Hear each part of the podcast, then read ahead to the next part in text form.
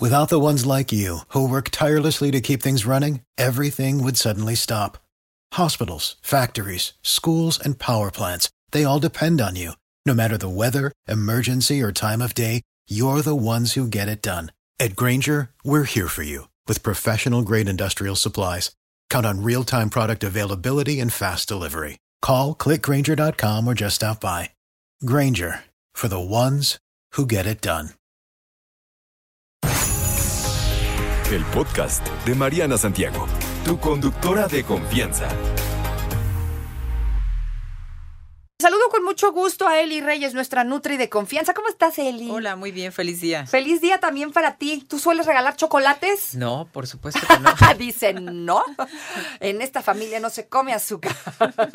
Yo sí he llegado a regalar un chocolatito como muestra de cariño. Leía un estudio que dice justo que el mexicano en su mayoría, su muestra, o sea, eh, su mayor muestra de, de- de afecto es justamente comprar y regalar chocolates. Fíjate nada más que cosas de la vida. Pues claro, y tiene que ver con la comida también. En México, entre más te quiero, más grande es tu plato. ¿no? Sí, exactamente. Eh, a ver, te muevo esto para que nos escuchemos. Ahí Gracias. está, listo. Justo vamos a hablar de esto, la relación que tiene la comida con el amor.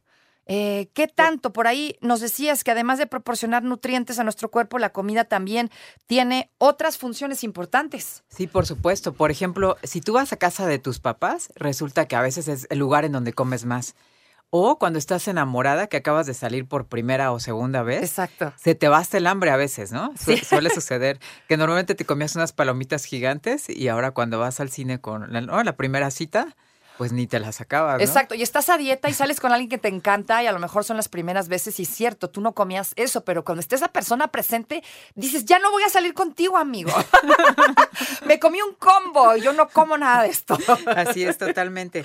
Entonces tiene, de hecho está demostrado que en las primeras citas, una comida como rica o atractiva es también parte de demostrar hab- habilidades a la pareja potencial. O sea, es una manera de decir, yo cocino muy bien o, o yo puedo comprar una comida muy buena. Es como un dato como interesante a nivel inconsciente, vamos a decir. ¿no? O sea, es como una buena forma de enganchar a un hombre y un hombre a una mujer. Así es, sí, sí hay, sí hay relación en eso. Y bueno, aparte de que los enamorados producen hormonas que son de recompensa, como es la norepinefrina.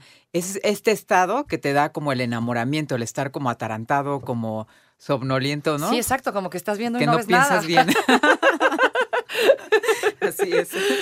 Por eso los adolescentes, de hecho, llegan a bajar hasta de peso cuando están enamorados o los de segunda vuelta, ¿no? También. O sea, bajas también. de- es que hay gente que sube de peso, ¿no? Sí, Dicen claro. por ahí la- la- esta creencia de el amor engorda. Y Sí. también es cierto. También es cierto, de hecho, hay estudios interesantes que dicen que las personas casadas, o sea, ya cuando pasaste las primeras citas y bajaste de peso, las personas casadas sí, sí tienden a subir de peso. Son los que más suben, o sea, los que viven en pareja, ¿no? Así los es. que viven juntos. De hecho, 63% de las, o sea, hay, hay de riesgo de padecer sobrepeso si estás eh, casado o vives en pareja, ¿no? Entonces, de hecho, ¿Por? hay un estudio bien interesante que era como tres fases, ¿no? En la sociedad española. O sea, es un estudio serio en el cual en la primera parte las personas bajaron de peso. O sea, cuando empiezan a salir, lo que te decía, bajaron como 3 a 4 kilos. Pero ya cuando se estabilizan, llegan a subir hasta 5 a 7 kilos aproximadamente. ¿Cómo crees? Porque es como este estado de ya sentirte que ya la hiciste, ¿no?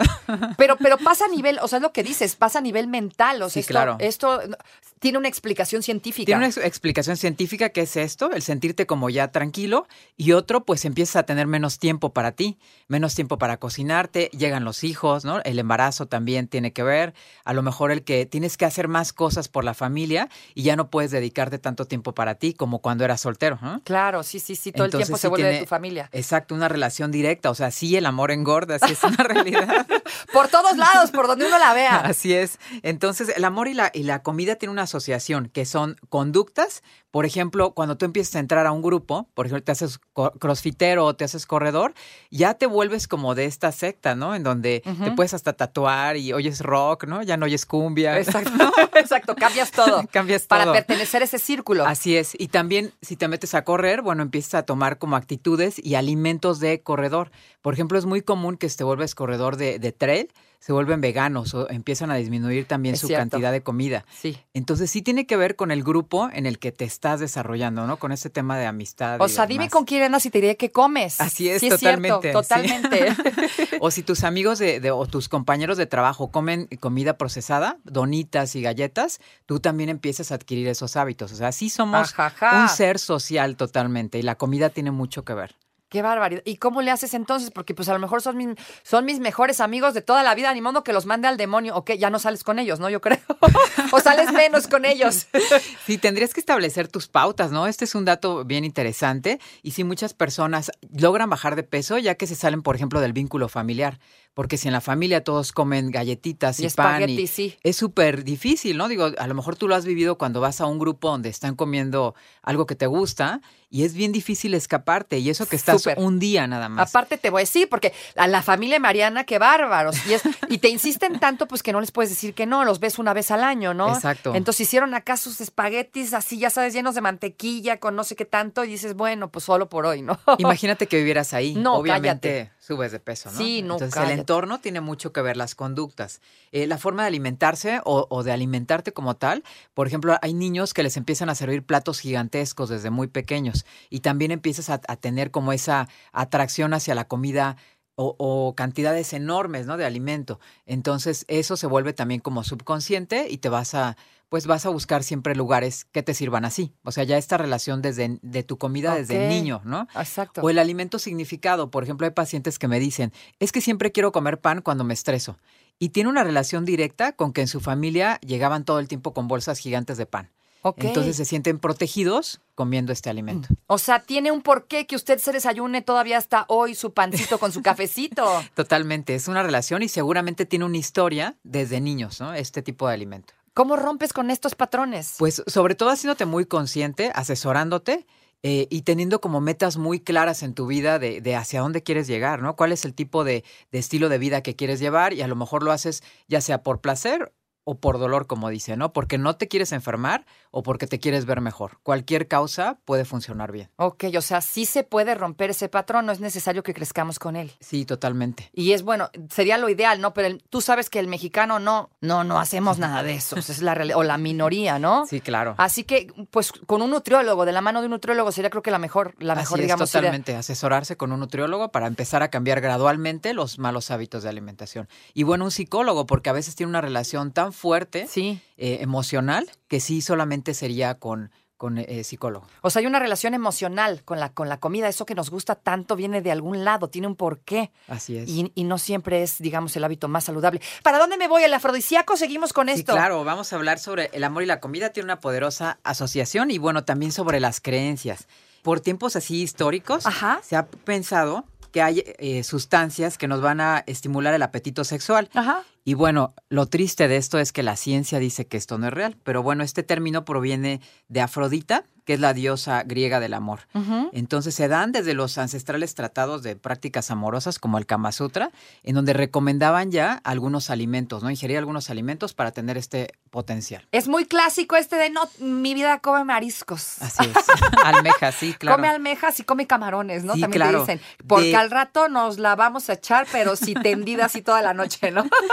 De hecho, esto viene de los antiguos griegos que relacionaban el nacimiento de Afrodita con la espuma del mar. ¿Te acuerdas que antes así se hacía con los alimentos? En el deporte hay este tipo eh, de mitos. Por ejemplo, si tú querías ser más rápida, pues tenías que comer carne de venado. O si sí, ser sí, sí, sí. fuerte, de rinoceronte y Hazme así. favor. Ajá. Entonces también tiene que ver este uso de afrodisíacos con la forma de los genitales. Entonces a las nueces, a los higos, a las fresas les veían formas de genitales y por eso pensaban que pudieran ayudar para mejorar el desempeño sexual. Qué barbaridad. O sea, entonces es mito. Es un mito, tristemente. Entonces, por ejemplo, en los hindúes también recomendaban cebollas, eh, cardamomo, que hasta la fecha sigue siendo como un afrodisíaco, Sí. según, jengibre y canela. Y eh, en México también se usaba la canela para los recién casados. De hecho, hasta en su cama, en su lecho, agregaban ahí canela para que tuvieran como más efecto sexual. No manches, ¿cómo crees? Y entonces no, no hay relación directa. Hay algunas sustancias como el ginseng que sí tienen efectos en el tema de circulación, pero eh, puede ser eh, bastante nocivo para personas que tienen hipertensión. Entonces, lo más importante es que si no tienes un potencial o un buen desempeño, pues que primero vayas con tu médico, no busques algo como fácil, porque a lo mejor te puede estimular y eso te puede llevar a complicaciones graves, como a un infarto, por ejemplo. ¿Cómo crees? O sea, es mejor entonces ver si verdaderamente ese alimento que te quieres comer, porque es afrodisíaco, que no es cierto, no te hace daño. Sí, por supuesto. Imagínate comer mariscos en exceso. Lo que va a pasar es que te vas a llenar de colesterol, te vas a tapar las arterias y pues ya cuál desempeño de nada, ¿no? Ya, sí, exacto. Ni ya caminar. Ni, ya ni andar, ni subir escaleras, ni nada, olvídate. Sí, entonces, si hay falta de deseo sexual, es que existe un problema de fondo y debes de tratarlo, ¿no? Porque esto puede ser hipertensión, diabetes o tener el colesterol alto.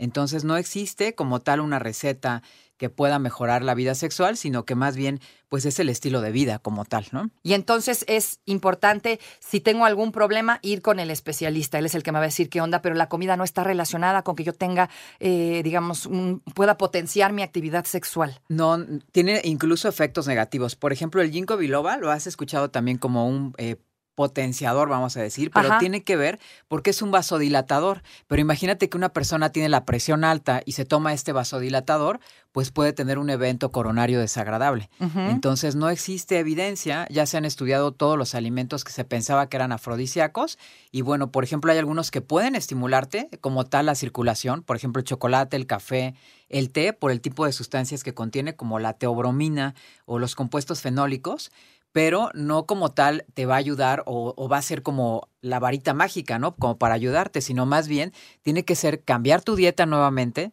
hacer ejercicio y obviamente valorarte con un médico para que te pueda checar y dar un diagnóstico correcto.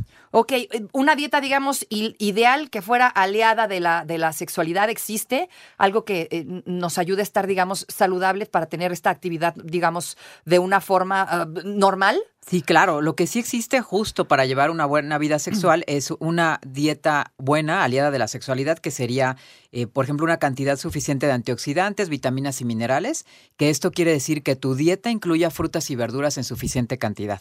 Ok. Entonces, con esto ya vas a cubrir todos los minerales que requieres. Que tengas alimentos que contengan zinc, por ejemplo, los hongos nos pueden ayudar. De hecho, esa es la relación también con los mariscos, porque los mariscos son altos en zinc y el zinc es un mineral que se usa mucho para la reproducción para la multiplicación de células, del espermatozoide, que los óvulos funcionen bien. Entonces, por eso también esa relación.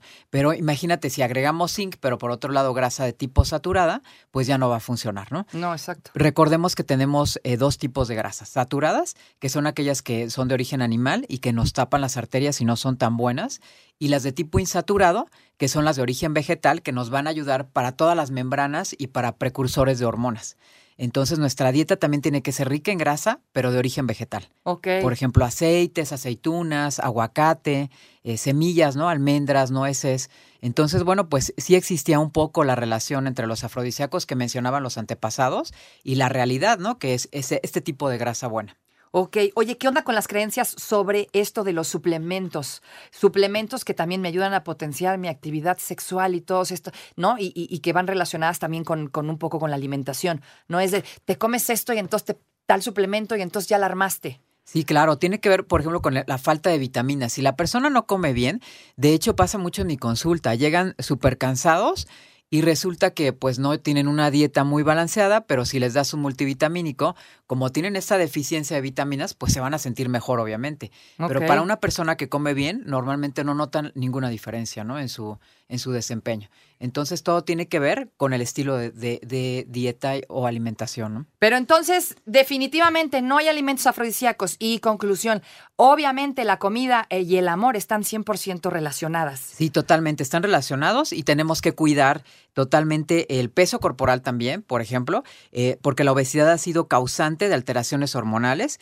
Hacer ejercicio, que eso sí se puede considerar que es un afrodisíaco porque te sientes mejor hasta físicamente y esto mejora el aparato circulatorio, disminuye el estrés y mejora la resistencia cardiovascular. Muchísimas gracias, querida Eli. ¿Dónde te encontramos? En arroba Nutrierk en Instagram y en Facebook en Consultorio Nutricional Elizabeth Reyes Castillo. Por supuesto, vamos a postear todo esto que acabamos de decir, la lista de los que no son afrodisíacos, que ha sido leyenda urbana. Así es. No te preocupes, Mariana estará de regreso muy pronto. Recuerda sintonizarla de lunes a viernes de 10 de la mañana a 1 de la tarde por 88.9 Noticias. Información que sirve. Tráfico y clima cada 15 minutos.